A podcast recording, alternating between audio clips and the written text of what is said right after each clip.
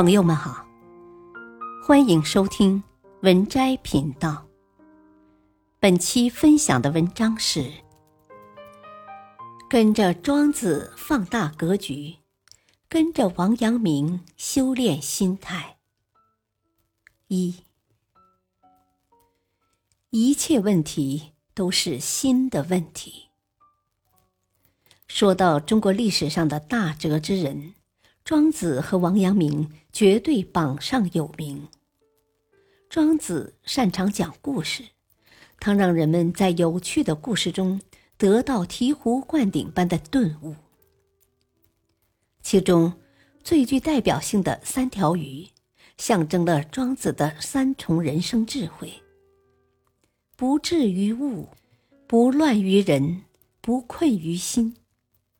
而王阳明。则以他的一生书写了一个大大的真理：人最大的敌人是自己的内心。在人生选择上，两位先哲都希望人类可以不断超越世俗，从种种虚伪造作中破茧而出，奔向真实的自己。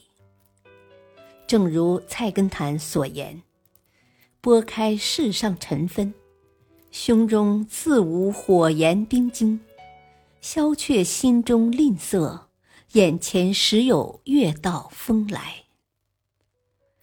人生种种烦恼与痛苦，大多来源于自己的心。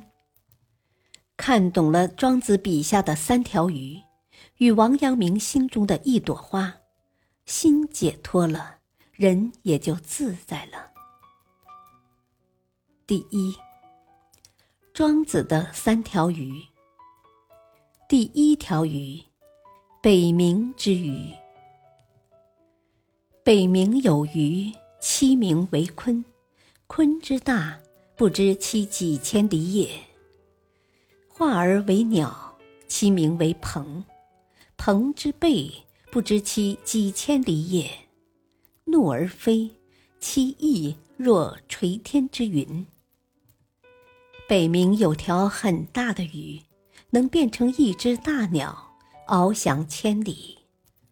但是，就这样的大的鸟，也需要凭借风才能飞行。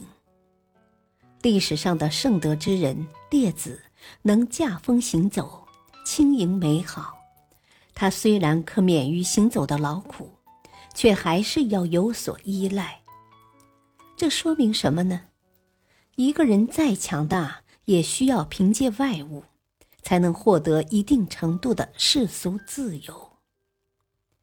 无论财富、权势，还是人脉、名誉，终究是外物，总有一天你会失去这些。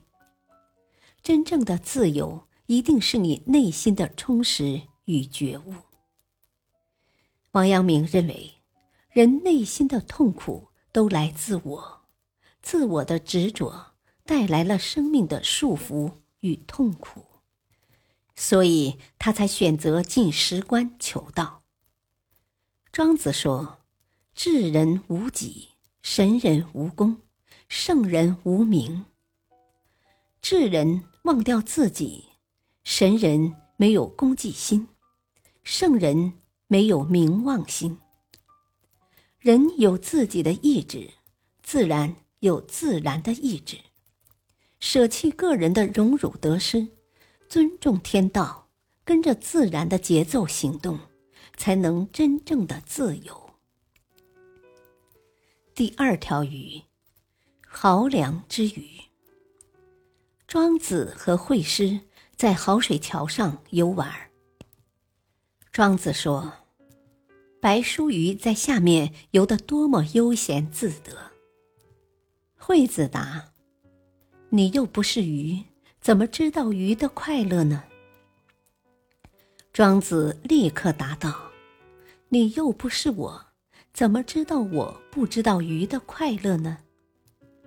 如人饮水，冷暖自知。一个人活得怎样，说到底，只有自己知道。很多人终其一生。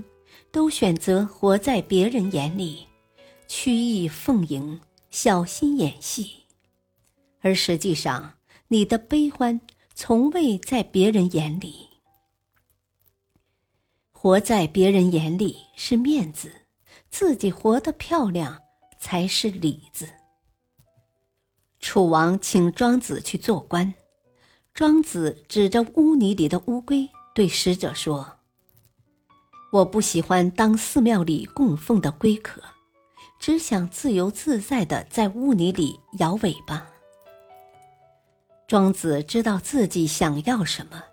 也不喜欢别人趋之若鹜的富丽堂皇。人生百年，不要活在别人眼里，要活在自己心里。与其绞尽脑汁去想着活成别人喜欢的样子，倒不如努力去活成自己喜欢的样子。